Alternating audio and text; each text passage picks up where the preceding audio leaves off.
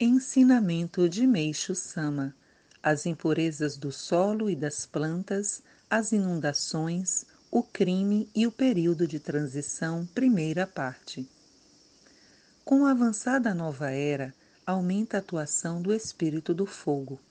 Trata-se de uma energia espiritual purificadora que influencia o aspecto físico da vida em proporção à sua intensidade. Os membros da nossa igreja relatam que muitas pessoas, ao receberem Jorei, sentem uma emanação de calor e algumas vezes transpiram. Isso demonstra que a luz, embora sendo espiritual, nos afeta fisicamente.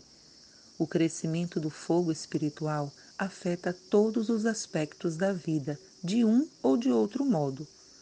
Nas colheitas, um efeito atemorizador pode ser observado através da proliferação de insetos que aparecem para consumir as toxinas das plantas.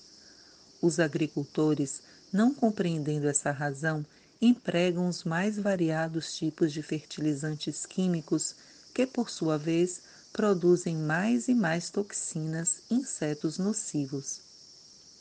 À medida que diferentes fertilizantes químicos são utilizados, aparecem outros tipos de insetos.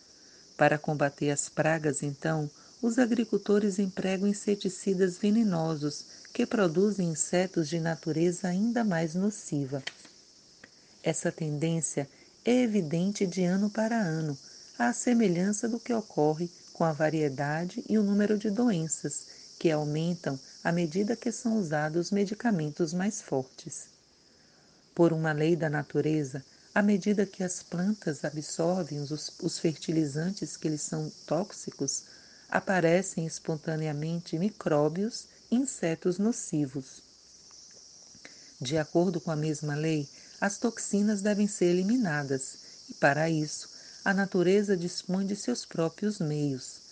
Os insetos, porém, não ingerem somente as toxinas, mas também uma parte das plantas que adoecem e morrem. O mundo físico é governado por leis naturais autorreguladoras. Onde quer que se acumulem produtos estranhos e prejudiciais, produzir-se-á automaticamente uma atividade corretiva para eliminá-los.